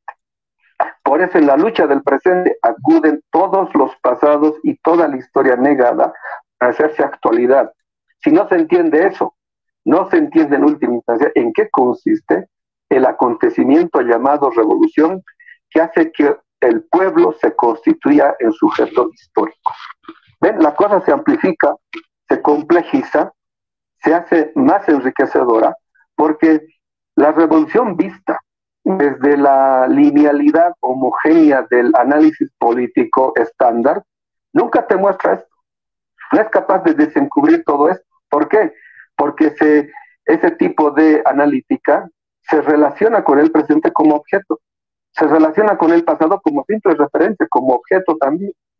Tenemos que superar ese tipo de relación metodológica para mostrar que el presente nunca es solo presente y que en momentos críticos, como es una coyuntura, es cuando todos los, los tiempos se hacen presentes. Fíjense lo que estaba diciendo el Malku últimamente y tiene la razón. Aquello que no ha sido resuelto es un problema que arrastramos desde el nacimiento de esta república y desde más atrás, que es el conflicto entre la nación y la antinación. O sea, el miedo oligárquico al indio hecho multitud es lo que ha encendido el racismo señorialista urbano clase media y que ha restituido en ellos la memoria del cerco. El pueblo tiene su escuela política en el cerco y en la marcha. Y el indio hecho multitud siempre ha sido el miedo oligárquico de la derecha fascista de este país. Eso no ha sido resuelto y por eso eso vuelve otra vez como lo que dicen los psicoanalistas, ¿no? El trauma no, perdón, el pasado no resuelto siempre vuelve como trauma. Eso es lo que estamos viendo, por eso no es nomás una elección o de devolvernos a la senda democrática, no, está aconteciendo todo el pasado y toda la historia porque el presente está pretendiendo ser el momento ese culminante que se llama revolución cuando pretende ser el presente la redención de toda la historia. Gracias, Rafael. Eh, la verdad es un honor contar con tu presencia y tus reflexiones. Eh, quiero ir entrando a algunas cuestiones igual. Vamos cerrando eh, el último bloque. vamos leyendo algunos comentarios de la gente que nos está escribiendo en las redes sociales. control, por favor, vamos poniendo eso si puedes. Acá tenemos uno de Ernesto Lagos Monasterios. Cuando hablamos desde nosotros, sin que el que nos oye tome en cuenta que también nuestro análisis es producto de la reflexión y la investigación, entonces su mente colonial juzga como provincialismo este tipo de personas son peligrosas porque no dejan avanzar a la sociedad en pos de su liberación. Ernesto Lagos Monasterios. Gracias por el comentario un poco extenso, pero gracias. Otro comentario, por favor. Bohemio Chicheño. Rafael, desde tu perspectiva, ¿Cómo hacemos la revolución democrática en Bolivia tomando en cuenta la pluralidad de 36 nacionalidades? Eso es interesante. Igual lo vamos a, tomar en cuenta esa pregunta también. Vamos a otro comentario. Alessandra Barroso, un gran golpe nos ha hecho perder el conocimiento. Debemos recuperarlo y mostrarlo. Para proponerlo, despertando, gracias por expresarse tan verdaderamente. Gracias a ti, Alessandra, por seguirnos y por comentar. El último comentario. Ronald Rejas, es, muy amplio nuestro conocimiento de la cosmovisión andina amazónica. Muy buena charla. Saludos desde la costa atlántica, Pinamar. Un saludo a ti también. Muchas gracias. Eh, este es el último comentario. Israel Aceituno Bustillos. Ah, eh, bajo esa óptica de la revolución que propones, ¿qué podrías decir sobre la revolución pitita? Interesante pregunta.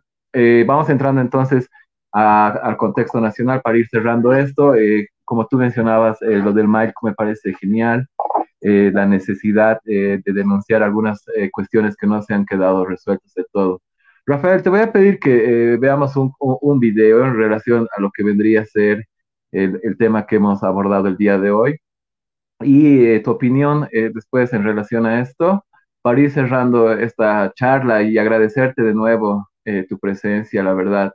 Eh, dejan pendientes varios temas sueltos que quisiera charlar también eh, en lo que refiere a la epistemología, la legitimación de los discursos y al mismo tiempo eh, la idea de ciencia que se tiene, ¿no? Vamos yendo al video, por favor, producción, si lo tenemos listo.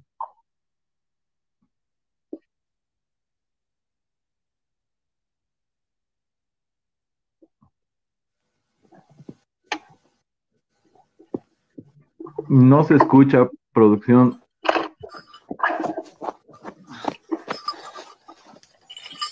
Ahora sí, ahora Gracias por no haberme denunciado a los militares. Oye, ¿no quieres venderme tú siempre tu poncho? No, joven, ya te he dicho que no, no puedo. ¿Qué estás haciendo, pues? ¿Hay alguna fiesta? ¿Celebración de algún pueblo por aquí? No, no hay ninguna. Solo estoy colocando mis cascabeles. ¿Y para qué, pues, si no hay fiesta? ¿Vos alguna vez has visto bailar a Chatata danzante? ¿Danzante? Sí. Ah, no, no, no, che, no. Jamás había escuchado hablar. ¿Qué vas a conocer, pues, vos? No creas. Conozco muchas otras danzas. La diablada, la morenada, los huacatocoris. ¿Y ahora por qué estás escapando, pues? Hay golpe, ¿no ve? Sí. Soy, pues, dirigente universitario. Entonces vos eres comunista, ¿no? No. Si no, no siempre se tiene que ser comunista para defender los intereses populares que esos desgraciados quieren pisotear. Y entonces... Yo también lucho por tus intereses, pues, hermano. ¿Por mis intereses? Así es, por eso, me tienes que ayudar. Necesito tu poncho. Mira, ahí están los soldados.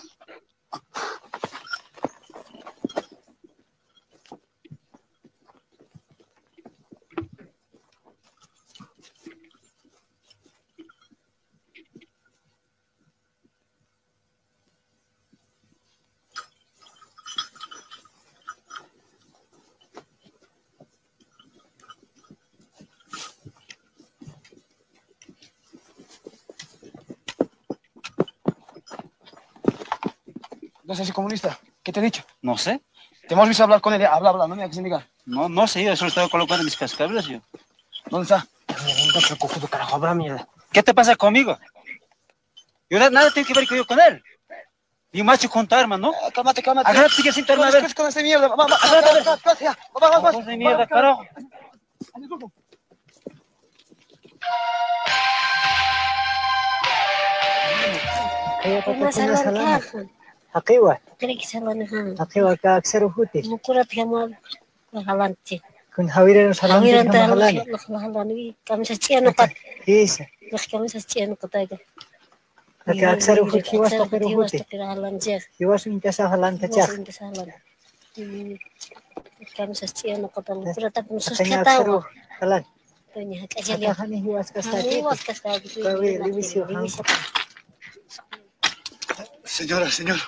Eh, buenos días. Buenos días.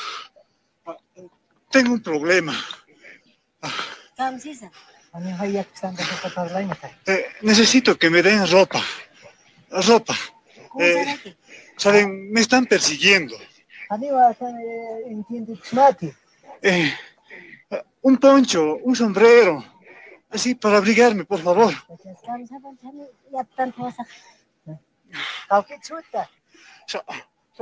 Sabe, me están persiguiendo para matarme. Ayúdenme, por favor.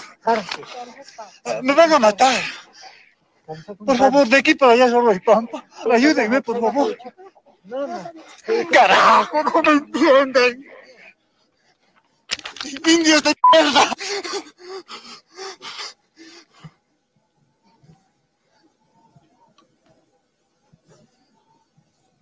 ¡Alto!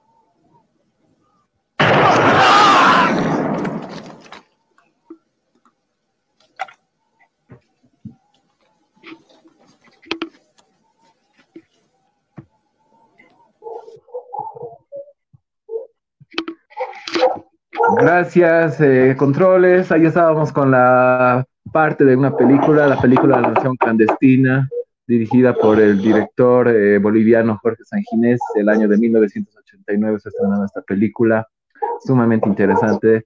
Eh, de manera posterior vamos a ver la posibilidad de subir esta película. Rafael, ¿qué piensas de esta parte? A mí me parece interesante señalar cómo, de algún modo, parece que los anhelos eh, revolucionarios que tiene la metrópoli, que tienen algunas facciones muy bien argumentadas, tanto de izquierda como al mismo tiempo de derecha, eh, no involucran tanto a lo que vendría a ser este sector. Ellos más bien eh, me parece que buscan más la autonomía, la autodeterminación. Las autonomías indígenas en estos 14 años solo se ha visto un avance cualitativo, no así cuantitativo, solo tres regiones son autónomas en la actualidad ellas pueden eh, considerarse que gestionan sus recursos, tienen sus propias prácticas y al mismo tiempo mantienen todo esto. ¿Cómo tú ves esto, Ra Rafael? Bueno, es aquello que ya yo he trabajado. Eh, ¿Qué significa el Estado plurinacional? Ese libro, por ejemplo, es un diálogo extenso con la obra de Zabaleta, sobre todo con la última, sobre lo nacional popular en Bolivia. Cosa que este, los zabaletianos eh, no trabajan seriamente. Curiosamente, ¿cómo se han derechizado los zabaletianos en este país? Porque solamente se remiten a un concepto descriptivo de Zabaleta que es lo abigarrado y ni siquiera entienden bien eso. Pero no agarran algo que es fundamental en el último Zabaleta, que es eh, la categoría de eh, paradoja señorial. Y aquí lo que vemos es, creo que es la obra, obra cumbre de Jorge Sanginés,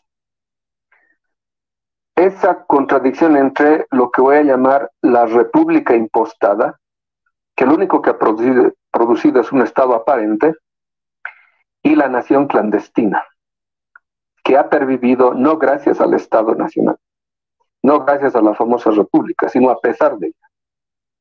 Por eso vamos a encontrar cómo tiene mucha coherencia lo que dice el Malcu cuando dice yo no me siento boliviano, porque Bolivia es una ficción republicana que impusieron el 1% de este país en contra de toda la nación.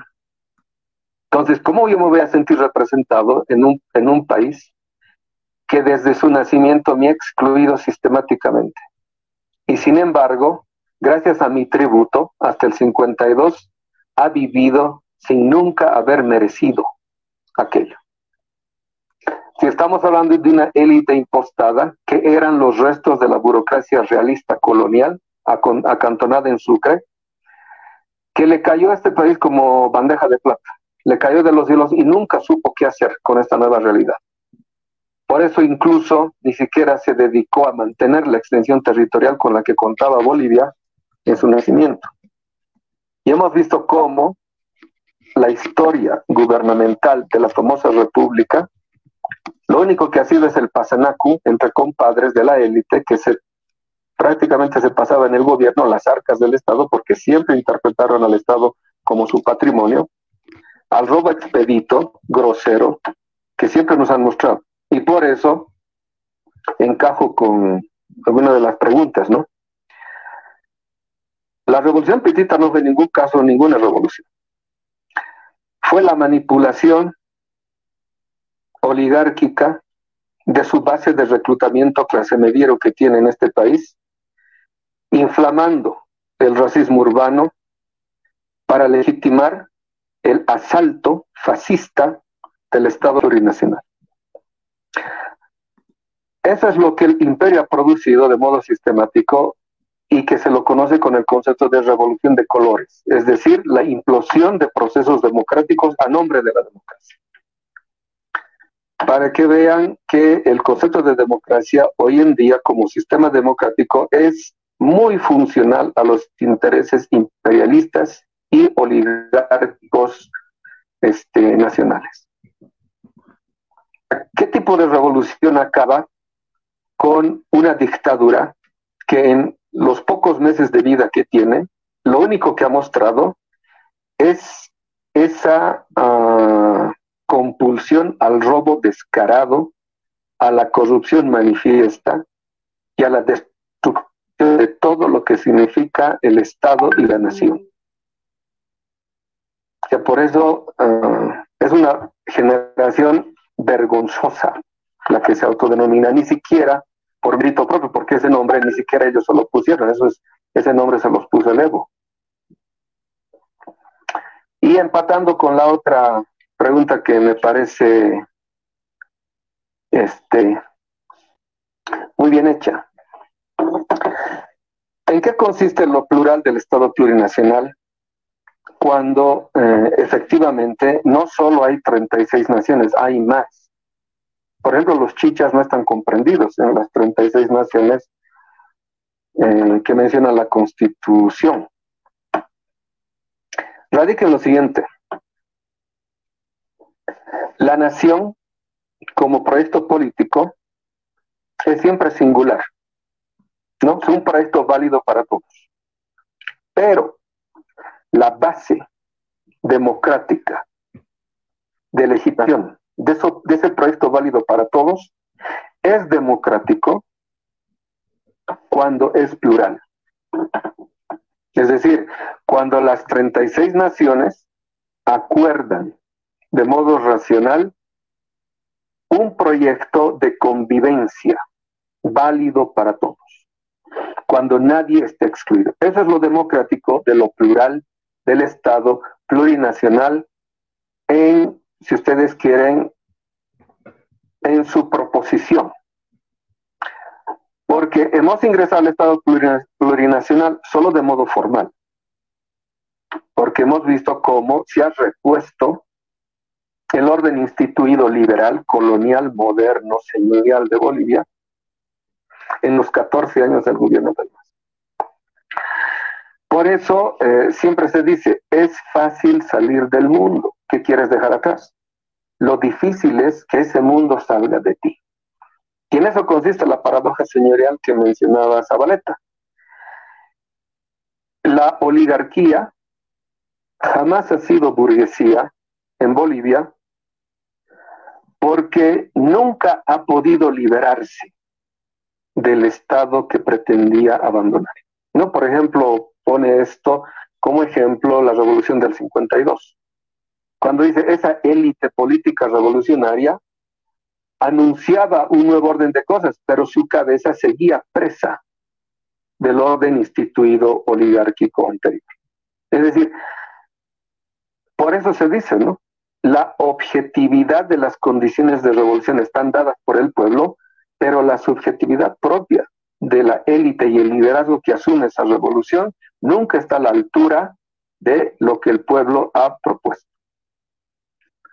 En eso consiste la paradoja señorial. No reúnen las condiciones ni subjetivas ni objetivas para ellos mismos ser los heraldos de un tránsito ya no solamente político, sino cultural y civilizatorio. Porque el suma camaña es lo que como horizonte civilizatorio se propone como lo más racional que provienen de los pueblos y las culturas negadas y excluidas por la modernidad. Y en este caso, el, el cordón andino amazónico que ha producido un movimiento de insurgencia que nunca ha cesado, porque este, esta república siempre se sostuvo sobre su sistemática negación y exclusión de todo lo nacional.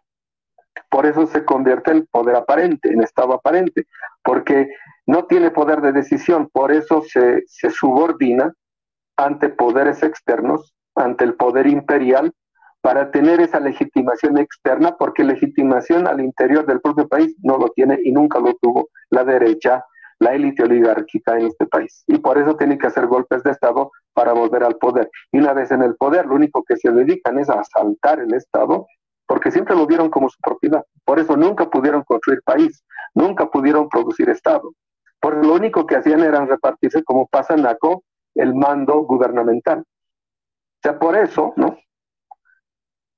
Esta película grafica muy bien aquello que dice el Maico. O sea, hay que dotarle a Bolivia de un nuevo contenido que provenga de lo más negado y lo más excluido de su propia realidad para que por fin nuestro país tenga realidad y sea poder real, soberanía real y Estado real.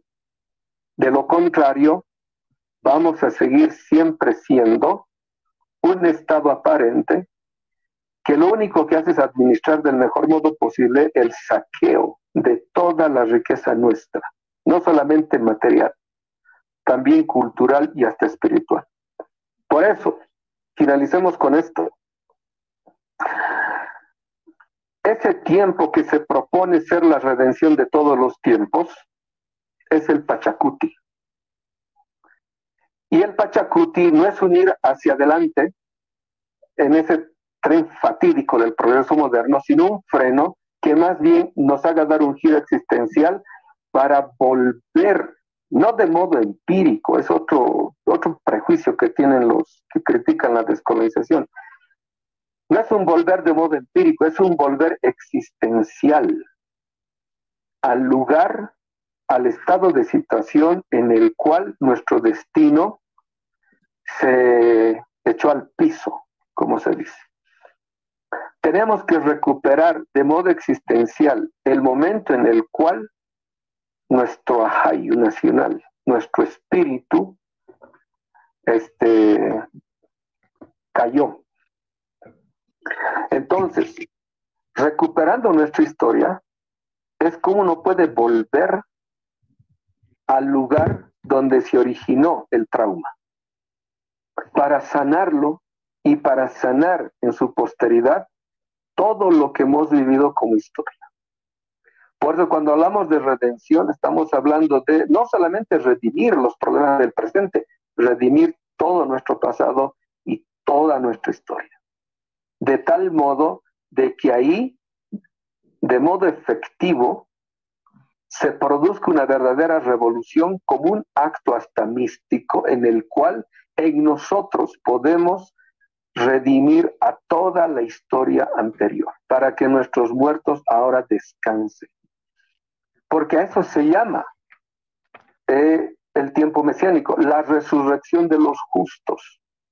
Por eso nuestros, nuestro pueblo, hace pocas semanas cuando estaba en estado de rebeldía, en estado de rebelión, estaba presente Tupac Katari, estaba presente Wilka Zárate, estaba presente Apiahuay Pitumpa, estaban presentes todos nuestros próceres, nuestros líderes. ¿Por qué?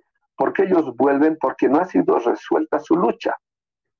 Y solo el presente puede redimir la lucha de los antepasados. Por eso los ancestros vuelven al presente porque necesitan ellos descansar. Por eso la resurrección de los muertos, en términos mesiánicos, es la resurrección de los justos.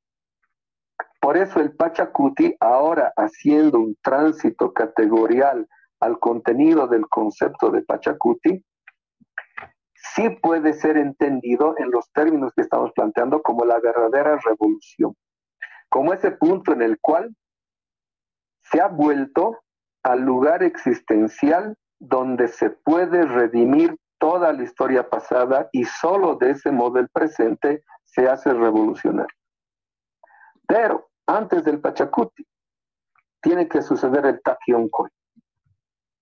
Es decir, el Takionkoi es la respuesta a la extirpación de las idolatrías.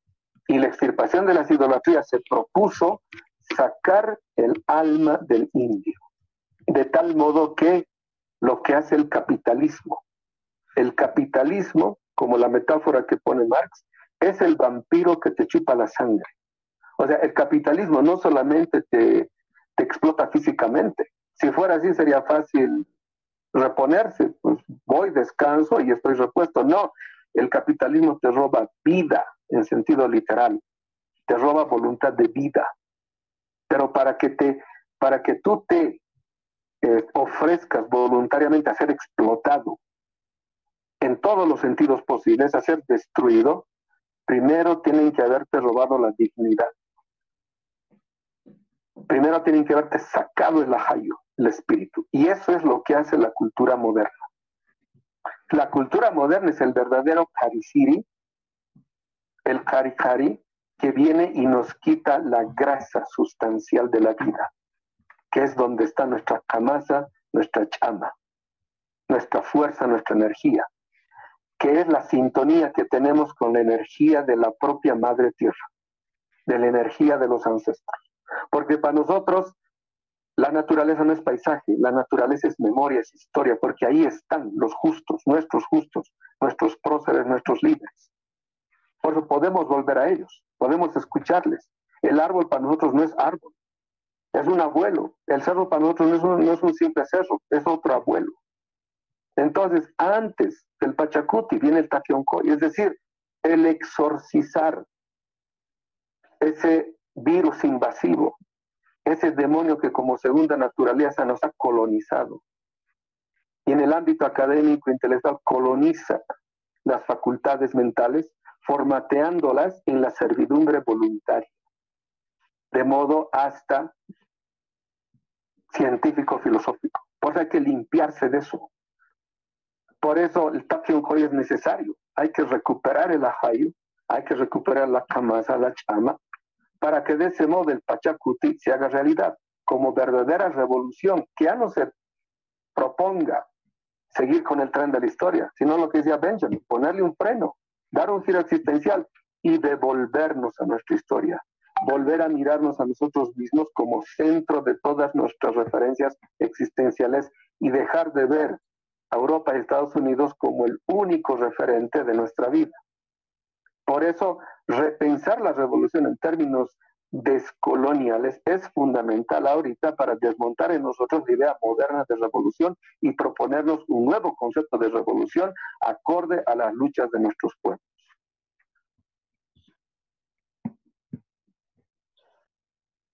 Gracias, Rafael. Eh, eh, agradecerte la presencia de nuevo. Vamos a ir cerrando esta sesión. Eh, nos hemos eh, extendido un poco porque también nos hemos atrasado. Y leeremos los últimos comentarios que van llegando para ser justos con nuestra audiencia. Antonieta Bellido, qué buena transmisión, gracias. Eh, Newton JF Malo, felicidades hermanos, excelente programa, saludos desde Guayanamerín, Beni. Aurelio Churamamani, saludos, profesor Rafael. Mardon Martínez, saludos al maestro Bautista. Saludos al profe Rafael Bautista. Eh, producción, ¿no tenemos un, una pregunta para ir cerrando esto?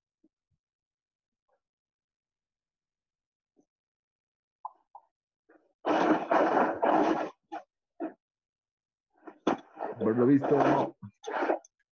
Eh, aquí tenemos la última. Eh, eh, Rafael, te pido por favor esta última pregunta y luego eh, nos despedimos.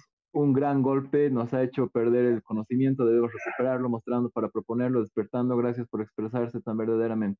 No hay preguntas. Eh, Ra- Ra- Rafael, te agradezco tu presencia, la verdad, en este programa. Muy esclarecedora tu exposición, más allá incluso eh, por encima de los prejuicios que existen con relación a lo que vendría a ser la descolonización. Me parece que de- eh, eh, eres un torrente en lo que se refiere el conocimiento tanto histórico como filosófico. Entiendes a nivel epist- epistemológico las determinaciones que existen al momento de interpretar a nivel teórico eh, y a, a nivel, eh, eso me parece sumamente interesante y apropiado para hacer cualquier crítica. Rafael, para irte despidiendo, eh, tu último comentario, por favor. Bueno, es lo que nosotros podemos ah, enseñar de agradecimiento, devolverle lo que nuestro pueblo nos enseña a diario, ¿no? Entonces, nuestro granito de arena para coadyuvar a lo que he llamado eh, la recuperación del ajayo del pueblo que ha pretendido ser abortado con el golpe fascista de noviembre del año pasado y que prácticamente nos ha hecho retroceder en todos los sentidos. Algo que se creía superado y que sin embargo está eh, vivito y coleando sobre todo en el ámbito urbano.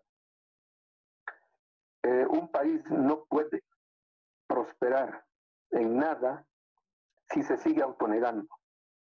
Y la famosa ciudad letrada que tiene a sus intelectuales transgénicos, yo los llamo, porque no sirven para el alimento ni cultural, peor espiritual. Estos señoritos de la ciudad letrada, que han sido alcahuetes del fascismo más nefasto de este país el año pasado, son aquellos que lo único que han canonizado es la versión y la perspectiva de una oligarquía que jamás ha amado este país, jamás ha querido este país. Y hoy en día ha promovido a la peor oligarquía que viene del oriente y que ni siquiera nace en este país, sino son los descendientes de los croatas recibidos por Banzer el 71, y que tienen un componente fascista propiamente antinacional porque ni siquiera sus raíces han nacido de esta tierra.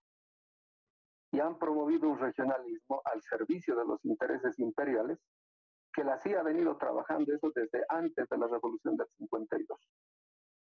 Y que ahorita tiene como su núcleo de irradiación, sobre todo, la ciudad de Santa Cruz, sus barrios caros, y que pretenden raptar de nuevo a este país y que eh, tienen en estos intelectuales, señoritos de la ciudad letrada, sus fieles servidores que lo único que están haciendo es otra vez cercenar la posibilidad de que nuestro pueblo se libere definitivamente.